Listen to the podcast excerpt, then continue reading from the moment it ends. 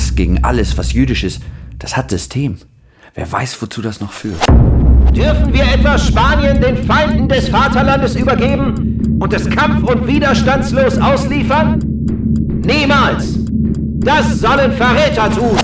Es ist besser, auf den Füßen zu sterben, statt, statt auf den Knien zu leben. Die Human Minded Folge 12 führt uns in den spanischen Bürgerkrieg. Franco als Führer der Putschisten und die deutschen und italienischen Faschisten helfen ihm.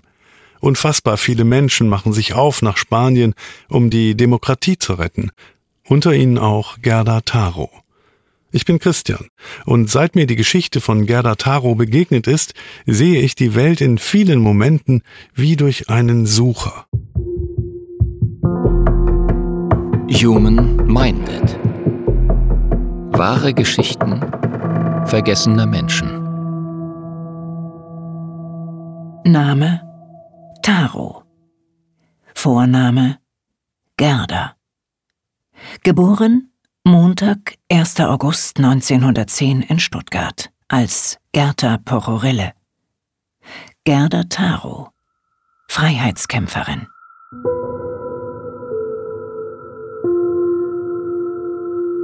Wo endet der Leib? Wo beginnt die Seele? Peter, Langsam. Du zerknitterst mir noch die ganze Bluse. Lass uns die Zeit anhalten, Peter. Stuttgart 1929. Gerda Pororille ist zum ersten Mal bis über beide Ohren verliebt. Sie ist Teenager.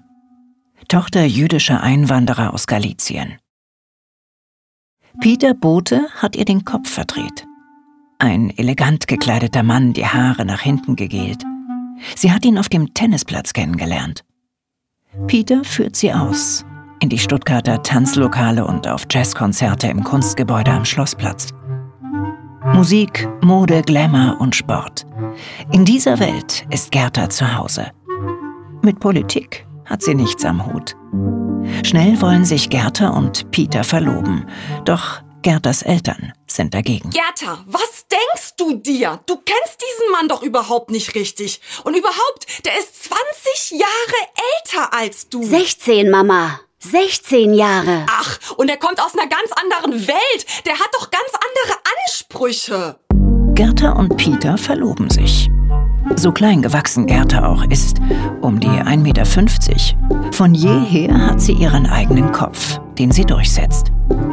Dennoch werden die 19-Jährige und der vornehme Herr Bote schon bald wieder getrennt. Die Kaufmannsfamilie Pororille verlässt Stuttgart. In Leipzig eröffnet sie ihren Betrieb neu, wo der Handel wesentlich besser läuft. So gut, dass sich die Familie eine großzügige Wohnung leistet. Sogar ein Dienstmädchen. Gerda arbeitet im Familienbetrieb als Kontoristin. Bisweilen telefoniert sie mit Peter. Ihr fehlt mir alle sehr. Stuttgart fehlt mir. Das arg gemütliche. Hier ist ein so beunruhigendes Treiben, weißt du. Auch meine Familie ist so nervös geworden. Der Aufstieg der NSDAP.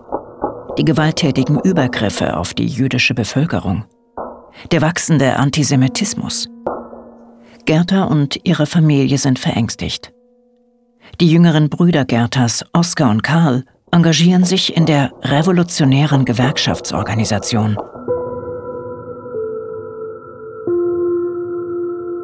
Wie groß war die Hoffnung, es drehen zu können?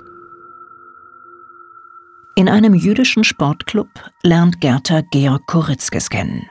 Medizinstudent und ebenfalls wie ihre Brüder in linksorientierten Gruppen tätig. Wir müssen uns dagegen stellen, Gerta gegen diese Erniedrigung. Der Hass gegen alles, was jüdisch ist, das hat System. Wer weiß, wozu das noch führt. Gerda hängt an Georgs Lippen. Die beiden werden ein Liebespaar. Und sie kämpfen gemeinsam gegen die zunehmenden Bedrohungen. März 1933. Wenige Wochen nach Hitlers Machtergreifung. Gerda sitzt hinten auf einem Motorrad. Vor ihr am Lenker sitzt Alfred Schmidt-Sass, der später in Berlin ein namhafter Widerstandskämpfer werden wird. Gerda wirft Flugblätter in die Straßen von Leipzig. Ihre Brüder Oskar und Karl stehen auf dem Dach des jüdischen Warenhauses Uri. Auch sie werfen unerlaubt Flugblätter, wollen die Gegenwehr organisieren. Da Oskar und Karl im Warenhaus Uri arbeiten, fällt der Verdacht schnell auf sie. Doch die Brüder tauchen unter. Bei einer Wohnungsdurchsuchung am 18. März 1933 nimmt die SA Gerta in Schutzhaft. Aber das ist unmöglich. Meine Brüder würden sich nie an solchen illegalen Aktionen beteiligen. Ganz bestimmt nicht. Gerta hält stand. Gibt keinen Namen linker Aktivisten, keine Informationen preis. Am 5. April kommt sie frei. Wie leicht ist es, sein Unverständnis darüber zu äußern, dass jemand flieht? Gerdes Entschluss steht fest. Sie verlässt Nazi-Deutschland, wie so viele ihrer Freunde. Georg, bitte, pass auf dich auf. Das mache ich. Ich melde mich bei dir. Wir sehen uns wieder, schon sehr bald. Georg geht nach Italien, um sein Studium fortzusetzen. Gerda hingegen folgt ihrer Freundin Ruth. Im Herbst 1933 erreicht sie Paris. Dort teilt sie sich mit Ruth ein Zimmer im Zentrum der Stadt. Die beiden schlagen sich mit Gelegenheitsjobs durch. Sie haben kaum Geld, haben kaum etwas zu essen. Wie viele andere Flüchtlinge aus Deutschland und Osteuropa gehen sie in die Pariser Cafés und sitzen dort stundenlang bei einem Getränk. So auch im September 1934. Du, der starrt uns die ganze Zeit an. Ist dir das nicht aufgefallen? Doch, doch, aber was meinst du mit uns? Ich glaube, auf dich hat es gerade nicht so abgesehen. Ja, klar. Du bist ja so unwiderstehlich und stichst wie immer alle anderen aus. Gerta, gib Ruhe, er kommt rüber. Guten Tag, junge Frau. Entschuldigen Sie, dass ich Sie einfach so anspreche. Ich heiße André Friedmann. Ich bin Fotograf. Ich würde Sie gerne fotografieren. Was meinen Sie? André Friedmann heißt eigentlich Endre Friedmann. 20 Jahre. In Ungarn als Sohn jüdischer Eltern aufgewachsen. Früh stellt er sich gegen das autoritäre Regime Ungarns wird als Jugendlicher verhaftet, kommt frei und flieht. In Paris ändert er seinen Vornamen. André statt Endre. Flüchtlinge aus Osteuropa werden geduldet. Mehr nicht. Als Fotograf hat er kaum Aufträge. Er ist knapp bei Kasse, wie Gerta und Ruth. Und daher nimmt Ruth das Angebot an, für André Modell zu sitzen. Sie verabreden sich. Gerta, sag mal, du kommst doch mit, oder? Damit er nicht auf andere Gedanken kommt? Warum denn plötzlich so schüchtern, junges Fräulein? Ach, Gerta, red nicht. Aber halt du dich auch zurück, okay? Ja? Bitte. Daraus wird nichts. Gerda verguckt sich in den blutjungen Fotografen. Zwar ist er schlecht gekleidet, unrasiert, doch das verzeiht ihm Gerda. Zunächst. Mehr und mehr entwickelt sich eine Verbundenheit zwischen den beiden jungen Juden, die von zu Hause geflohen sind und in Paris ein neues Leben beginnen wollen. Es entsteht eine tiefe Zuneigung und schließlich eine leidenschaftliche Liebe. Sie weichen nicht mehr voneinander. Ihm zuliebe will Gerda das Fotografieren lernen. Sie erweist sich als talentiert und steigt ein in die Fotowelt als Assistentin in der Agentur Allianz Photo. Nein, Mensch, zieh weiter! Geh! Mach du deine Arbeit. Ich mach meine. Das ist doch keine Modenschau hier. André fotografiert. Demonstrierende Arbeiter in der Stadt. Er hält mit seiner Kleinbildkamera zufällige Momente fest. Die Menschen auf seinen Bildern sollen nicht posieren. Sie sollen die Kamera erst gar nicht wahrnehmen. Die Fotografie nimmt seit ein paar Jahren eine neue Entwicklungsstufe. Es entstehen Aufnahmen mitten aus dem Leben, ungestellt. Das Honorar, das André für seine Bilder einstreicht, ist allerdings mickrig. So mickrig, dass seine Kamera oft im Pfandleihhaus liegt. Weißt du, Gerta, es gibt so viele Fotografen in Paris. Wir alle wollen ein Stück vom Kuchen. Wie soll ich mir da einen Namen machen, der für gute Bilder steht? Was sagst du? Was hast du da gerade gesagt? Ähm, dass es so viele Fotografen gibt. Nein, das andere. Danach. Das mit dem Namen. Was meinst du? Na, das ist es. André, das ist es doch. Du brauchst einen guten Namen. André Friedmann, das ist einer von vielen Friedmännern. Nein, du brauchst einen guten Namen, hinter dem eine interessante Geschichte steckt. Eine erfolgreiche. Das Paar schmiedet einen forschen Plan. Aus André Friedmann wird Robert Capper, der Fotograf aus Amerika, der niemandem mehr etwas beweisen muss. Schick gekleidet, anständig frisiert. Als habe der vornehme Herr Bote aus Stuttgart Modell gestanden. Und Robert Capper hat eine Agentin. Aus Gerda Pochorille wird Gerda Taro, die Mr. Capper bei den Zeitungsredaktionen vermarktet. Gerda erzählt auch ihrer Chefin bei Allianz Photo vom renommierten Fotografen aus Amerika. Schauen Sie, Frau Eisner, das ist doch poetisch, oder? Diese Bildsprache. Also mir geht das unter die Haut. Der Plan geht auf. Für eine Weile. Die Chefin kauft ein. Zwar fliegt der Namensschwindel schon nach Wochen auf, doch das große Talent des Fotografen ist nunmehr erkannt. Kepper bleibt bei seinem Künstlernamen. Was, wenn sich hinter dem Schein ein Sein offenbart? Robert Keppers Bilder sorgen für Aufsehen. Die feiernden Menschen in den Straßen von Paris im Mai 1936 nach dem Wahlsieg der Volksfront. Die Momentaufnahmen aus der Menschenmenge am Nationalfeiertag. Endlich hat Kepper ein regelmäßiges Einkommen. Auch Gerda hat mittlerweile ihren eigenen Presseausweis der internationalen Fotoagentur ABC Press Service. Ihre Bilder werden gedruckt. Gerda alias Gerda Taro braucht nicht mehr illegal zu arbeiten. Können wir dieses beschämende Schauspiel, das wir der Welt liefern, einen einzigen Tag länger erdulden?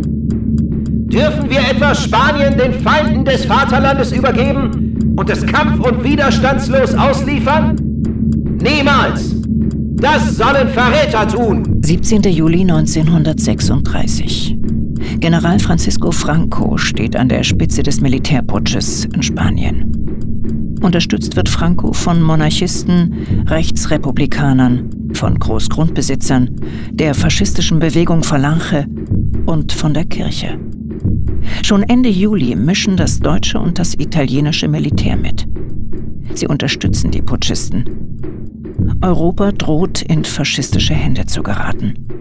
Tausende Freiwillige aus aller Welt kommen nach Spanien, um gemeinsam mit den Bürgermilizen den Faschisten die Stirn zu bieten. Der spanische Bürgerkrieg beginnt. Es ist besser, auf den Füßen zu sterben, statt, statt auf den Knien zu leben. Gerda Taro und Robert Kepper sind nach Barcelona gekommen. Sie mit einer Rolleiflex, er mit einer Leica. Gemeinsam wollen sie das Unrecht der Frankisten festhalten. Aus nächster Nähe. Wollen helfen, die noch junge Zweite Spanische Republik zu retten. Das ist wunderbar. Dieser Zusammenhalt, dieser Aufbruch. Sie werden die Putschisten zurückschlagen. Schau, sie tragen Hosen. Die Frauen tragen Hosen. Und Waffen. Hier kommen die Frankisten nicht durch. Gerda und Robert zeigen siegessichere Gesichter. Junge Männer, die die linke Faust gen Himmel heben. Entschlossene Frauen, die das Schießen üben. Kinder, die auf Straßenbarrikaden spielen. Bilder voller Hoffnung, voller Stolz. Was Gerda und Robert aber eigentlich suchen, sind Kampfhandlungen. Die bewaffnete Gegenwehr der Republikaner gegen Francos Truppen. Sie wissen um die Kraft ihrer Bilder und wollen mit ihnen Teil des Widerstands sein. Sie machen sich auf in Richtung Süden. Ende August treffen sie in Madrid ein. Auch zahlreiche Flüchtlinge kommen in die Stadt. Was ist mit denen geschehen?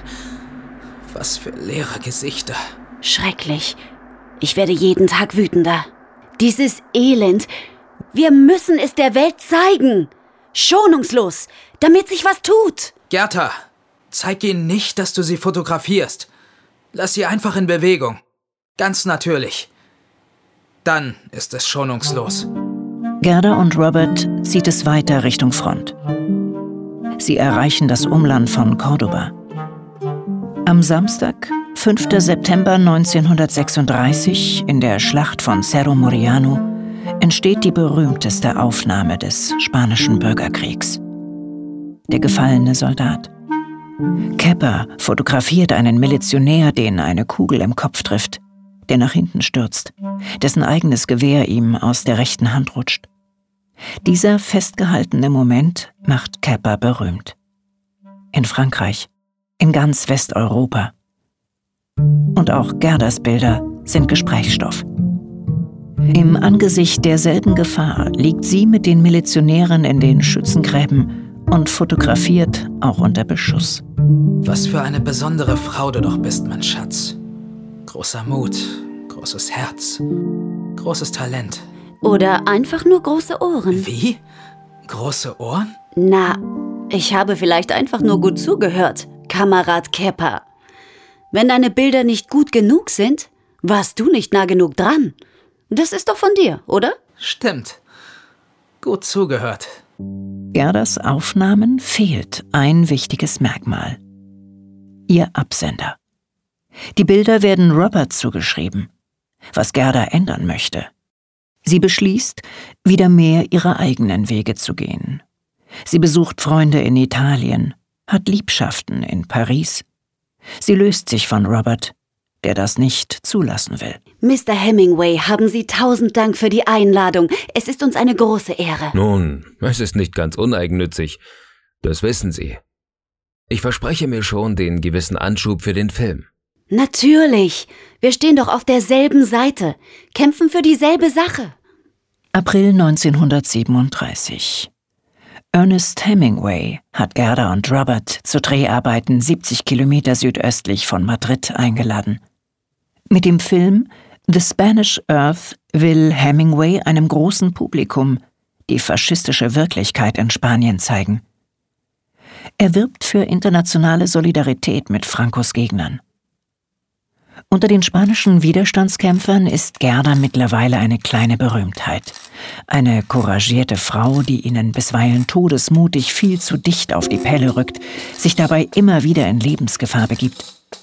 La Pequeña Robita, die kleine Blondine. Die kleine, mutige Frau mit der Leica, die sie von Robert Kepper übernommen hat. Robert arbeitet inzwischen mit der ersten Zeiss Kleinbildkamera, der Contax. Sie ist noch handlicher, macht ihn noch beweglicher. Ich muss schon sagen, das ist alles sehr, sehr eindringlich, was Sie der Welt auf Ihren Bildern zeigen. So soll es sein. Eindringlich. Das, was hier passiert, ist nur schwer zu ertragen.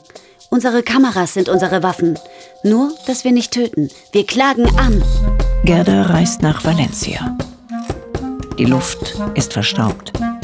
Gerdas Weg führt an Trümmern vorbei, zur Leichenhalle.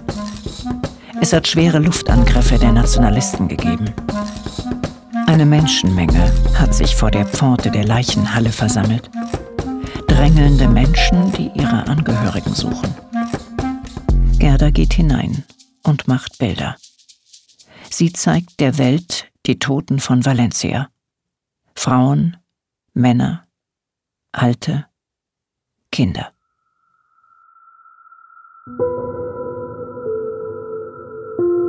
Wie konnte es geschehen, dass die katholische Kirche und auch der Vatikan hinter Franco standen? Robert Kepper ist inzwischen im Norden Spaniens. Gerda und Robert sind Partner, Mitstreiter. Kein Liebespaar mehr. So sieht es zumindest Gerda. Seinen Heiratsantrag hat sie abgelehnt. Schatz, du kannst dir doch deine Freiheiten nehmen. Ich will dich doch nicht einsperren. Ich will dich nur zur Frau. Wir gehören doch zusammen. Gerda, werde Mrs. Kepper. Bitte. Schwermütig reist Robert nach Paris. Die neue linksgerichtete Zeitung Cessoir will ihm ein Angebot unterbreiten. Gerda hingegen geht zurück nach Madrid. Sie ist fast täglich an der Front. Im westlichen Speckgürtel Madrids. Sie ist mittendrin. in der Schlacht von Brunete. So auch am Sonntag, dem 25. Juli 1937. Seien Sie nicht leichtsinnig, Gerda! Das wird die Hölle hier! Gehen Sie in Deckung! Francos Truppen greifen an. Deutsche und Italiener unterstützen sie aus der Luft. Gerda versteckt sich in einem Erdloch. Sie hält die Kamera hoch. Mehr und mehr werden die Republikaner zurückgedrängt. Gerda sieht der Niederlage ins Auge, kann sie nicht fassen. Nein. Will sie nicht wahrhaben. Nein! Gebt nicht auf! Steht zusammen! Kameraden! Steht zusammen! Die Verluste sind groß. Die Widerstandskämpfer ziehen sich zurück. Gerda ist niedergeschlagen und erschöpft. Sie steigt auf das Trittbrett eines Transporters, der Verwundete ins Lazarett bringen soll. Plötzlich ein neuer Tiefflugangriff. Ein Panzer der Milizen will ausweichen. Er schlingert und streift das Fahrzeug, auf dessen Trittbrett Gerda steht. Gerda verliert den Halt, fällt zu Boden. Ihre Beine geraten unter den Panzer. Unter die Gleiskette. Schwer verletzt wird sie ins Lazarett in El Escorial gebracht. Man stellt sie ruhig, doch benommen fragt sie Wo, nach ihrer Kamera. wo ist die Leica? Wo ist meine Leica? Am nächsten Morgen erliegt Gerda Taro ihren schweren Verletzungen. Sonntag, 1. August 1937. An ihrem 27. Geburtstag wird Gerda beigesetzt. Ein Trauerzug zieht durch Paris. Wie eine Demonstration gegen den aufstrebenden Faschismus in Europa. Gerda Taro. Ein vergessener Mensch, dessen Bilder aufbegehrten. Human Minded. Wahre Geschichten vergessener Menschen. Eine Produktion des Saarländischen Rundfunks.